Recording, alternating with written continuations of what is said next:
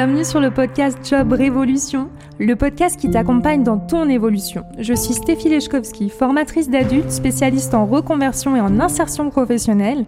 Si tu te poses ces questions, comment retrouver du sens et avoir confiance en toi? Comment travailler autrement ou faire une reconversion? Comment sortir de ta carapace et trouver ta place? Job Révolution est fait pour toi. Chaque semaine, découvre les conseils de personnes inspirantes pour trouver ta voie et les secrets de recruteurs pour t'accompagner dans ta recherche d'emploi. Si tu aimes ce podcast, je t'invite à t'abonner et à le partager. Bonne écoute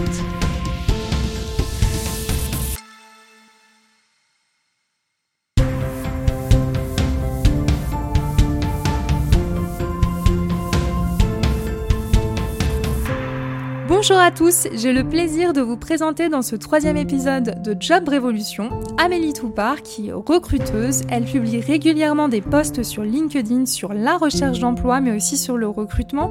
Je vous invite à la suivre mais également à suivre cet épisode qui vous permettra de connaître ses conseils sur la recherche d'emploi et aussi ses anecdotes sur le recrutement.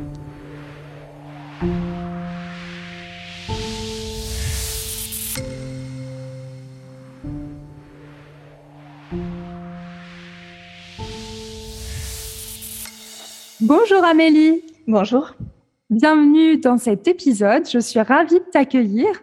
Alors, on va commencer par la fameuse question qui es-tu? Oui, ben, du coup, je m'appelle euh, Amélie Toupard. Je suis chargée de recrutement euh, depuis un an, donc je suis euh, assez récente dans, dans le secteur. Je suis chargée de recrutement dans un cabinet de recrutement qui est spécialisé dans le secteur agricole et viticole. Donc, on recrute sur des postes plutôt de, de cadres et dirigeants spécifiquement du coup dans, dans, le secteur agricole. Ça peut être des postes très spécifiques liés vraiment à l'agriculture pure et dure, donc des postes en R&D, des postes très techniques, mais on recrute aussi sur des fonctions support, donc par exemple du marketing, des RH. On, moi, pour vous expliquer un petit peu, on travaille toujours en, en, binôme, donc un chargé ou une chargée de recrutement, parce que dans l'équipe, on n'est que, que des femmes pour l'instant et un consultant. Donc le consultant va aussi se travailler sur toute la prospection, la partie commerciale. Moi, je m'occupe pas du tout de, de ça. Je m'occupe vraiment du de la première partie du, du, process de recrutement. Donc ça peut aller de, de, la prise de brief avec le client, la rédaction et la diffusion des, des annonces, le sourcing. Donc aller chercher les, les candidats qui correspondent le mieux au poste. Et je m'occupe surtout de la partie préqualification. Donc c'est surtout par téléphone, des fois un petit peu par WhatsApp en fonction de bah, des fois des gens quand ils sont à l'étranger par téléphone, c'est pas toujours euh, évident. Je m'occupe pas pour le moment de faire beaucoup d'entretiens. J'en ai fait que quelques-uns un petit peu pour euh, bah, pour m'apprendre aussi. Comme je dis, je suis assez récente dans le secteur, donc j'apprends un petit peu au fur et à mesure. Ok, super. Bah, formidable.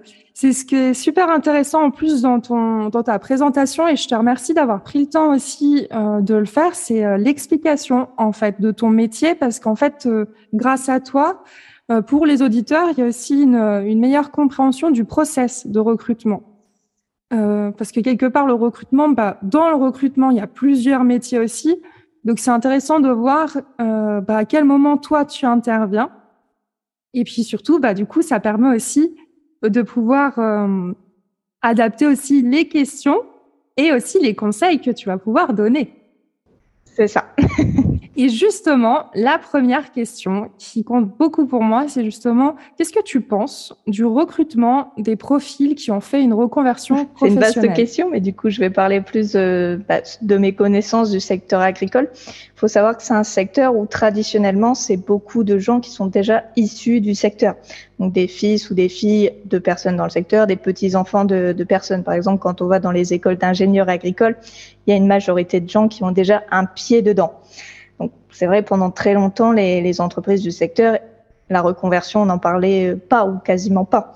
C'était que des profils avec un parcours assez linéaire, des personnes qui ont fait des études dedans, qui ont fait leur stage, leur alternance, qui ont commencé directement dans le secteur. Aujourd'hui, et plus particulièrement depuis le, le Covid, il y a une remise en cause un petit peu des choses. Les gens veulent plus en plus avoir du sens. Donc, dans le secteur agricole, on a plus en plus de gens qui, qui ont fait des reconversions et qui viennent du coup dans le secteur. Et l'inverse est aussi vrai. Hein. Il y a des gens qui étaient dans le secteur agricole qui décident pour différentes raisons de, de partir et de changer de, de secteur d'activité. Donc actuellement, il y a encore des entreprises malheureusement qui sont qui sont assez fermées là-dessus, qui ont une idée assez précise de, du parcours un petit peu classique d'une personne. À l'inverse, il y a aussi plein d'autres entreprises qui sont très ouvertes, euh, qui veulent justement trouver des, profils divers, avoir une diversité de parcours. Bon, après, malheureusement, c'est pas encore la majorité, euh, pour tout vous dire, dans, le secteur agricole, mais c'est justement aussi notre travail euh, en, tant que cabinet de recrutement. On est là aussi pour apporter beaucoup de conseils, euh, beaucoup d'accompagnement aux entreprises. Donc, c'est aussi ce qu'on fait nous dans, notre quotidien, ben, justement de rencontrer les personnes qui ont fait des reconversions et appuyer aussi leur la candidature et pourquoi pas même essayer d'argumenter au maximum auprès de, de, des entreprises pour pour leur dire allez-y il y a y a beaucoup de choses à voir chez des personnes en, en reconversion. Ok, merci beaucoup. Et puis, euh, ce qui est aussi intéressant, c'est de savoir, ben, quelque part, du coup, ça fait un an que tu es dans le recrutement. Donc, c'est plutôt frais, ça va être simple comme question. Euh, bah, qu'est-ce, que, qu'est-ce qui t'a marqué, en fait euh, Est-ce que tu as un recrutement d'une personne qui t'a particulièrement marqué? Bah, à cette question, j'ai tout de suite un exemple qui, qui me vient parce que c'était un des tout premiers postes que, que j'ai fait. C'était un poste, euh, bon, je vais pas décrire précisément, mais c'était en informatique. Et c'est vrai que pour le coup, nous, c'est pas les postes qu'on fait euh, la plupart du temps. C'était dans une coopérative agricole, mais c'était informatique. Donc des choses que je connaissais pas forcément, avec tout un vocabulaire, des compétences techniques que bah, forcément je ne maîtrisais pas. Et c'est un poste où il y a eu énormément de réponses annonces. Donc il a fallu que je fasse un tri, trouver les personnes bah, qui, au vu du CV, à mon humble avis, correspondaient le mieux. Et il s'est passé qu'il y a un monsieur à qui j'ai répondu non, qui m'a répondu par mail en me faisant un mail très détaillé, point par point, de pourquoi il pense que le poste lui conviendrait parfaitement. Et il s'avère qu'il avait parfaitement raison, il correspondait parfaitement au poste. Au final, c'est lui qui a été recruté même. Donc déjà, le premier conseil qu'on peut dire, c'est des fois, ça vaut le coup de renvoyer un mail au recruteur pour lui dire, écoutez, je pense que je suis la personne idéale, ça peut servir. Mais surtout, là, le point important, c'est dans son CV, je comprenais pas du tout quel était le rapport avec le poste. Il n'y avait pas forcément les mêmes mots-clés. Je n'arrivais pas à comprendre quel était le rapport, les missions, exactement ce qu'il a fait. Ça me paraissait pas clair. Donc c'est pour ça que j'avais répondu non. Alors que si dès le début, il avait un petit peu plus travaillé son CV, marqué les bons mots-clés, les bonnes compétences qui étaient marquées dans l'annonce, je, je l'aurais sans doute directement contacté et ça aurait été plus vite. Là, en, en l'occurrence, il a eu de la chance de, de, me renvoyer un message que je le rappelle, il a été recruté. Mais malheureusement, ça aurait pu passer à la trappe et ne pas avoir le poste juste parce que bah, il manquait les infos qu'il fallait sur, sur le CV. C'est un super exemple, hein, merci beaucoup. Bah, D'ailleurs, il me suit aussi sur LinkedIn, donc je pense qu'il qu écoutera ça et il se reconnaîtra. ah, c'est génial.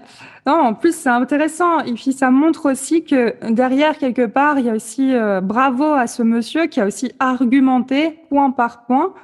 Euh, ça me fait penser au lien aussi avec le, la, la, lettre de motivation, le mail de motivation. On dit que des fois, la lettre de motivation n'est pas lue. Et c'est vrai que le mail est quand même hyper important, aussi bien pour envoyer son dossier, pour déjà faciliter la, la, lecture, je pense aux recruteurs, puis pouvoir attirer l'attention sur les points forts de la candidature. Et puis là, en l'occurrence, bah, c'était super important, bah, la relance aussi. Souvent, quand on envoie des mails négatifs, des fois, il y a des personnes qui répondent pas. Des fois, on a des personnes qui répondent un petit peu agressivement. Ça, c'est quelque chose qu'il faut surtout pas faire, parce que forcément, en tant que recruteur, on va pas vous rappeler, peu importe la situation. Mais quand on, comme le monsieur là qui l'a fait, de bien argumenter, point par point, expliquer pourquoi, qu'est-ce que j'ai fait, qu'est-ce que je peux apporter au poste, bah, tout de suite, on a envie de le rappeler, même si peut-être que le poste a déjà été pourvu ou qu'au final, il correspond pas. Mais si demain on a un autre poste équivalent, ça sera la première personne à qui on va penser et on va l'appeler directement. Bah, super, bah, merci beaucoup, c'est vraiment un super exemple. Et puis après, toujours justement dans ces idées d'expérience, euh, d'exemple, euh, est-ce que tu as une idée euh, du pire, justement, un truc qui t'a marqué, mais au sens le pire, d'habitude je dis, quel est le pire entretien que tu aies eu? Donc du coup, là, ça peut être, bah voilà, un... bah oui. Le pire appel. Le pire appel, par exemple comme ça, j'ai pas d'exemple précis qui me vient tout de suite en, terme, en tête, mais il y a une situation qui, qui, arrive souvent en ce moment, je trouve. Je sais pas si les autres recruteurs ont, ont ça aussi, mais des fois, il y a des candidats, on convient d'une date et d'un horaire auquel on s'appelle. Donc, c'est convenu, c'est organisé pour parler du poste, parler du profil. Et ça arrive maintenant beaucoup que quand on appelle, ben, la personne n'est pas du tout dans une situation prête à écouter. Par exemple, elle est en voiture ou à l'extérieur, il y a beaucoup de vent, beaucoup de bruit. Donc c'est très compliqué bah, du coup de se poser vraiment, de parler du poste, de l'entreprise, etc. quand, quand la personne n'est pas vraiment prête à t'écouter. Du coup, dans ces cas-là, vaut mieux quand même, quand un recruteur vous propose une date, déjà d'être sûr à ce moment-là d'être disponible, faire tout pour être disponible. Et si malheureusement il y a un empêchement ou il y a une autre situation, on peut toujours recaler une autre date. Mais il faut quand même être dans une situation ouverte et être capable d'écouter à ce moment précis.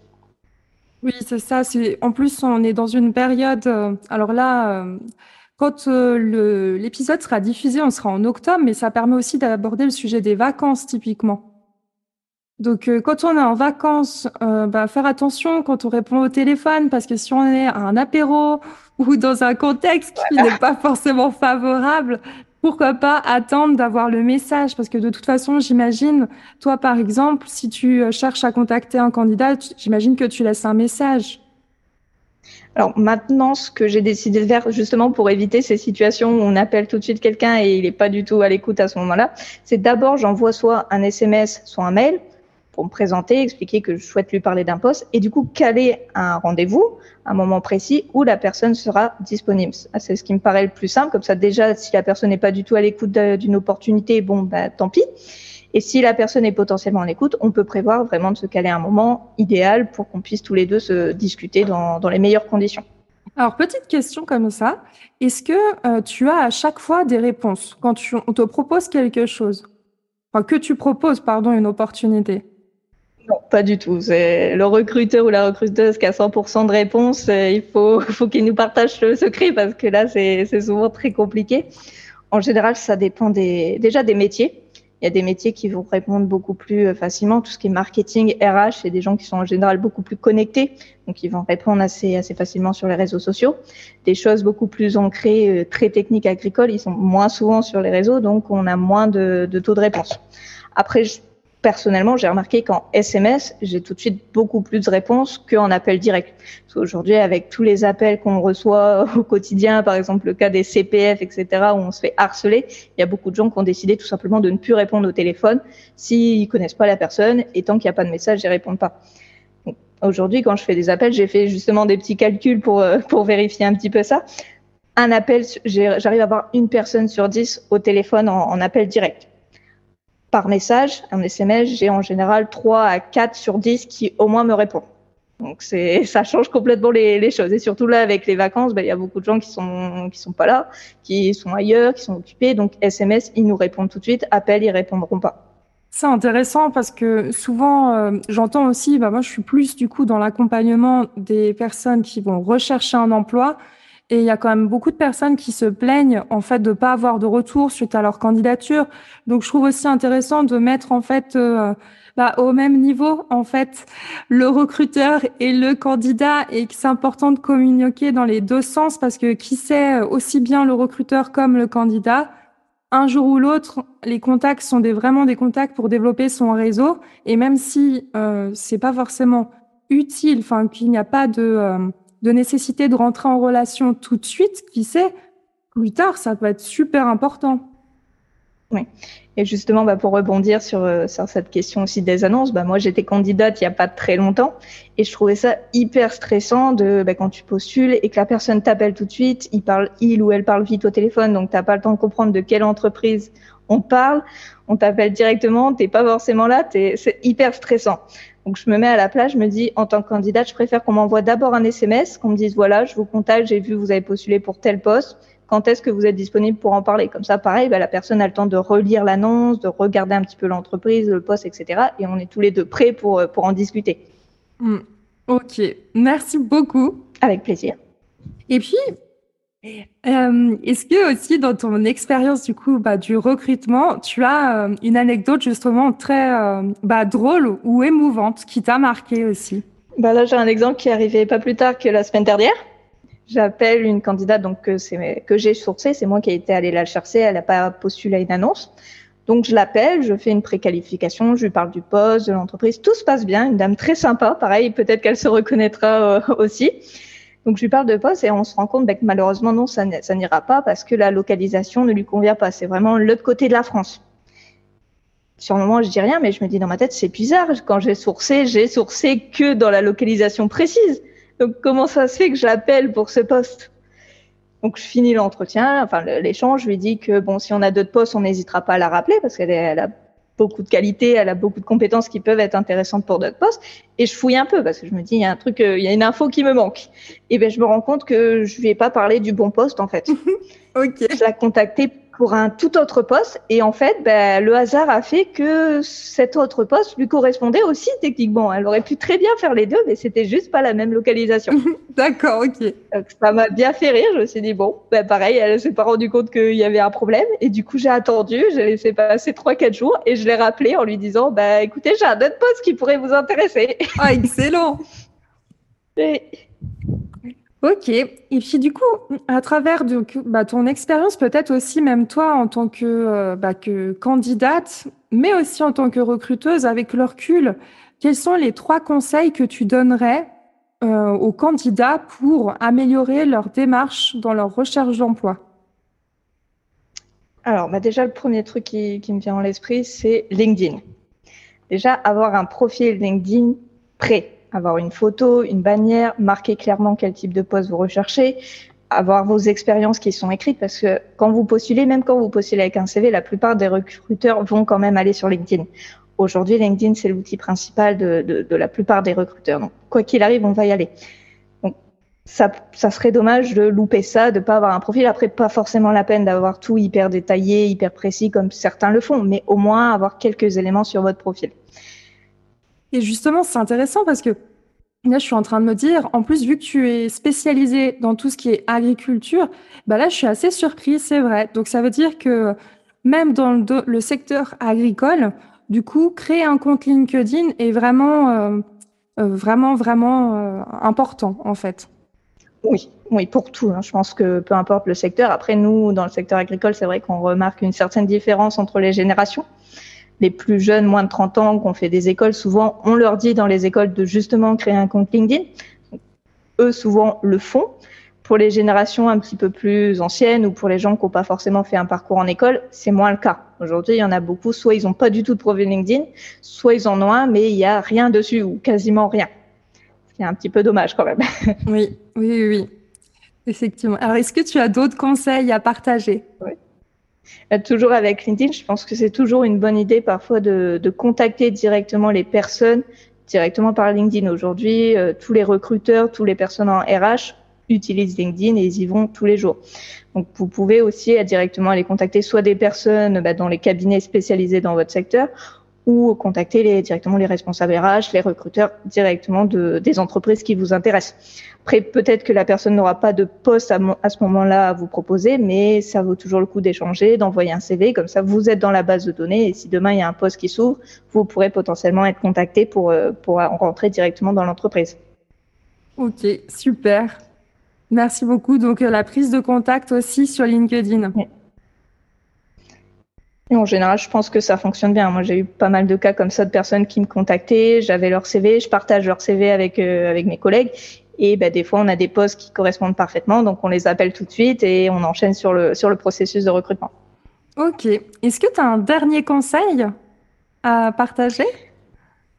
Oui, bah, du coup, lié un petit peu à ce qu'on a dit tout à l'heure avec le, le, candidat en informatique, faire très attention aux mots-clés à utiliser on le répétera jamais assez, mais il faut personnaliser vos CV. Si malheureusement vous mettez pas les bons mots clés, déjà il faut savoir qu'il y a certaines entreprises qui utilisent des robots qui vont présélectionner les, CV, et s'il n'y a pas le bon mot clé, ben, votre CV il passera la trappe. Donc bien regarder l'annonce, regarder quels mots ressortent en particulier, et appliquer du coup ces, ces mots clés directement sur le CV. Exact. Alors là, je vais donner aussi une petite astuce supplémentaire pour euh, celles et ceux justement qui se demandent comment aller chercher les mots-clés. Alors, il y a une utilisation toute bête, mais pour ceux qui sont fans de Stabilo, c'est mon cas. Vous utilisez votre Stabilo et c'est simple, vous repérez en fait les mots qui se répètent et les mots-clés par rapport à l'activité. Si vous n'êtes pas fan de Stabilo, vous pouvez aussi utiliser par exemple des sites internet qui s'appellent Nuage de mots et ça va vous permettre d'aller repérer en fait quels sont les mots-clés sur une page. Donc ça, je le mettrai dans le descriptif du podcast. Est-ce que tu as d'autres conseils ou euh, pour toi c'est déjà pas mal? Je pense que c'est déjà pas mal. Avec ça, ça peut permettre de, bien commencer en tout cas sa, sa recherche d'emploi. Ok, et puis par rapport au recrutement, donc euh, bah voilà, ça fait un an maintenant que tu es dans ce secteur. Est-ce que tu penses, euh, enfin à mon avis, quelles sont les euh, évolutions possibles de méthodes de recrutement? Alors, c'est une question quand même euh, assez difficile puisque pour le coup, je pense que bah, déjà il y a pas mal d'événements qui peuvent se produire et qui peuvent complètement changer les choses. On l'a vu avec le Covid dernièrement, qui a complètement remis en cause un petit peu tout dans le recrutement et personne s'y attendait. Pour le coup, c'est arrivé un petit peu par surprise. Mais je pense qu'il y a plusieurs éléments qui qu'on voit un petit peu changer. Aujourd'hui, il y a quand même une grande remise en, cause euh, du processus classique, on va dire, du, du, recrutement. Donc le fameux CV, plus lettre de motivation, plus parfois référence et entretien. Aujourd'hui, ben, il y a beaucoup de gens qui remettent déjà en question complètement la lettre de motivation. Hein. Il y a beaucoup de recruteurs qui disent ben, on la lit même pas en fait. Donc c'est un petit peu des fois dommage. Pareil le CV, il y a des personnes qui euh, pensent pourquoi pas recruter sans CV. Il y a une vraie remise en, question de ça. Et pareil, lié aux entretiens, etc., qui sont pas toujours très structurés, qui sont pas toujours très efficaces pour déterminer est-ce qu'une personne est, parfaite et bien pour le poste ou pas. Aujourd'hui, on voit quand même se développer de, de plus en plus de tests différents pour justement essayer d'avoir un meilleur, un meilleur taux de, de réussite dans les recrutements. Par exemple, les tests de personnalité sont de plus en plus performants aujourd'hui la plupart des, il y a beaucoup de process de recrutement qui passent par un test de personnalité, aussi les, les cas pratiques qui se font de plus en plus pour essayer de, bah, de déterminer un petit peu plus précisément est-ce que la personne est, a les compétences pour le poste ou non. Et qu'est-ce que tu penses justement de ces tests de personnalité, par exemple? Oui, bah ça c'est toujours un, un, vrai débat au sein des, des recruteurs. Personnellement, je pense que ça peut être intéressant, mais ça ne doit pas conditionner un recrutement dans le sens où c'est pas parce que le test de personnalité n'est pas parfaitement adéquat à ce qu'on imaginait qu'il faut dire à la personne non. Refuser le candidat pour ça, ça serait un petit peu dommage. Je pense qu'il faut d'abord se baser sur les compétences, les expériences, les, les compétences ben, réelles du candidat, et après, pourquoi pas passer au test de personnalité et voir ben, si la personnalité peut matcher avec le reste de l'équipe et le reste de l'entreprise. Mais c'est vrai que se baser uniquement sur, sur un test de personnalité, je pense que c'est un petit peu dommage et on va passer à côté des, des compétences réelles de, pour un poste. Ça me fait penser, moi j'utilise par exemple, je ne sais pas si tu connais le questionnaire d'intérêt Strong. Est-ce que tu connais? Non, ça ne me dit rien du tout. En fait, c'est un questionnaire qui est basé sur les intérêts professionnels et qui tient pas du tout compte des compétences ou des études qui ont été faites, etc. Et moi, euh, pour être tout à fait honnête, euh, j'ai eu, euh, j'ai mis du temps en fait à vouloir me former pour faire un test parce que j'aime pas, j'avais peur d'enfermer les gens dans des cases. Oui. Mais euh, je me suis rendu compte justement en faisant un sondage sur LinkedIn qu'il y avait un réel intérêt pour les tests pour mieux se connaître. Et c'est vrai que finalement, avec le recul, maintenant, je l'utilise, ce, euh, bah, ce fameux euh, ce questionnaire. Et c'est vrai qu'il est super intéressant dans une démarche aussi bah, de, de reconversion professionnelle ou tout simplement pour mieux se connaître. seulement, bah, par exemple, de mon côté, j'ai tendance à vraiment le conseiller à la fin d'un processus. Donc, par exemple, à la fin de mes accompagnements, bah, les personnes, c'est hyper important pour moi qu'elles soient capables par elles-mêmes d'identifier leurs compétences, de prendre conscience de tout ce qu'elles ont en elles.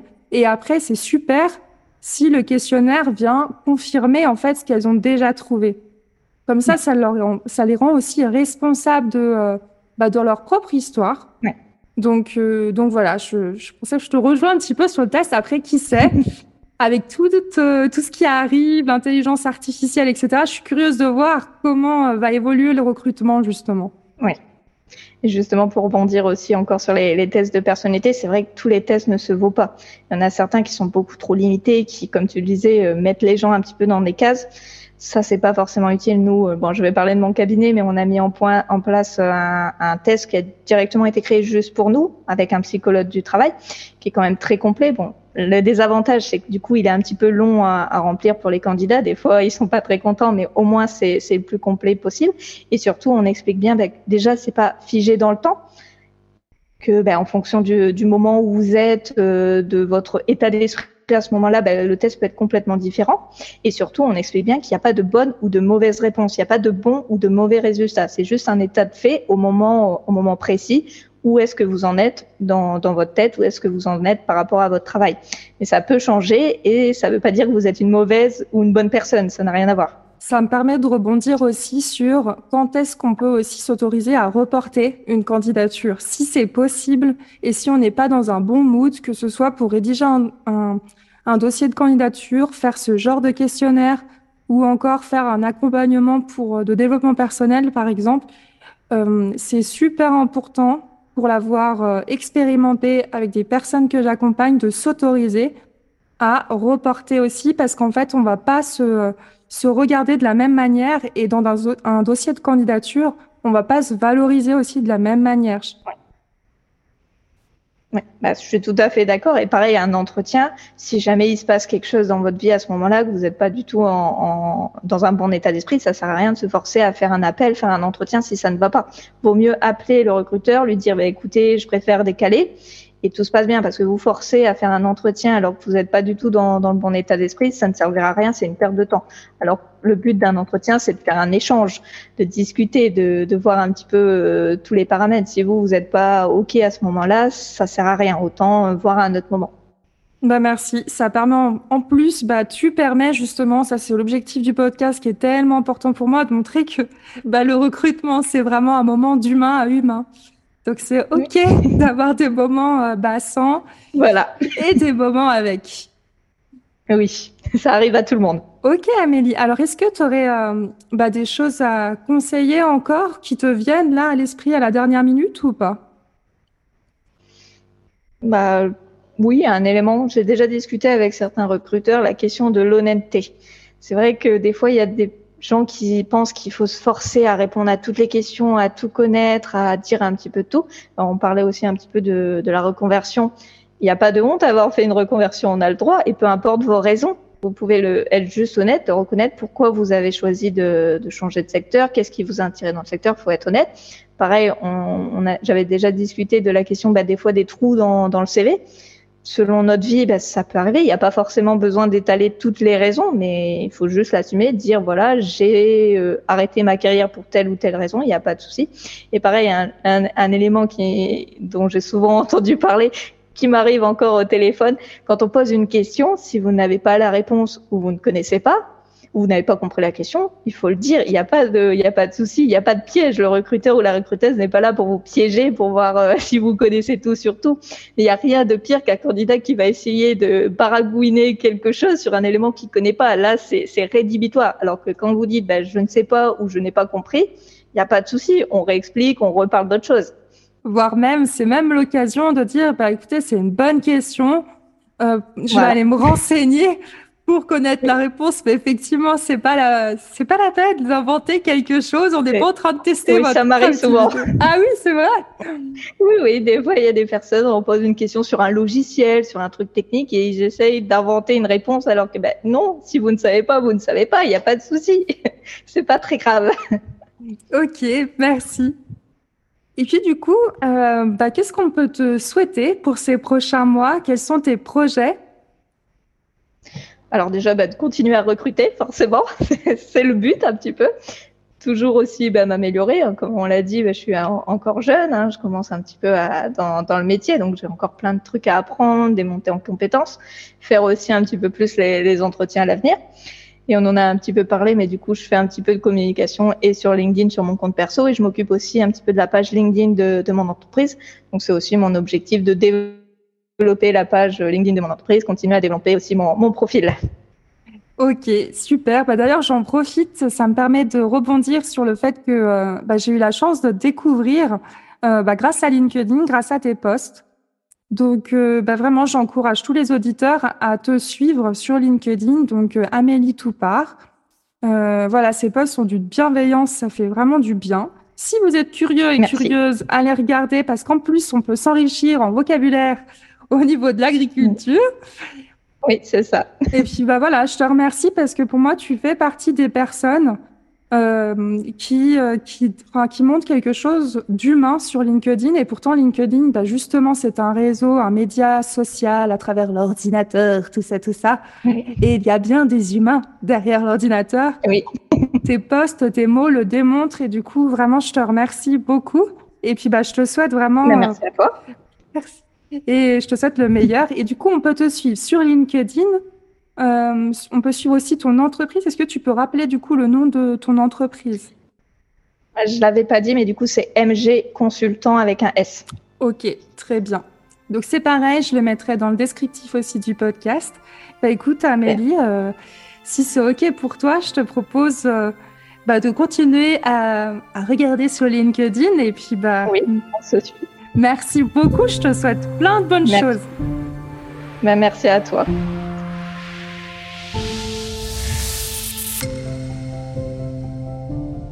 Bonjour à tous, je vous remercie d'avoir écouté cet épisode en entier, j'espère qu'il vous a plu. Merci beaucoup à Amélie d'avoir apporté tous ses conseils et ses exemples très très concrets, j'ai adoré, c'était super intéressant. Je vous propose de partager cet épisode si vous avez aimé, mais aussi de vous abonner si ce n'est pas encore fait à Job Révolution pour pouvoir suivre le prochain épisode qui sera la semaine prochaine au sujet d'une reconversion professionnelle, voire même plusieurs. À bientôt!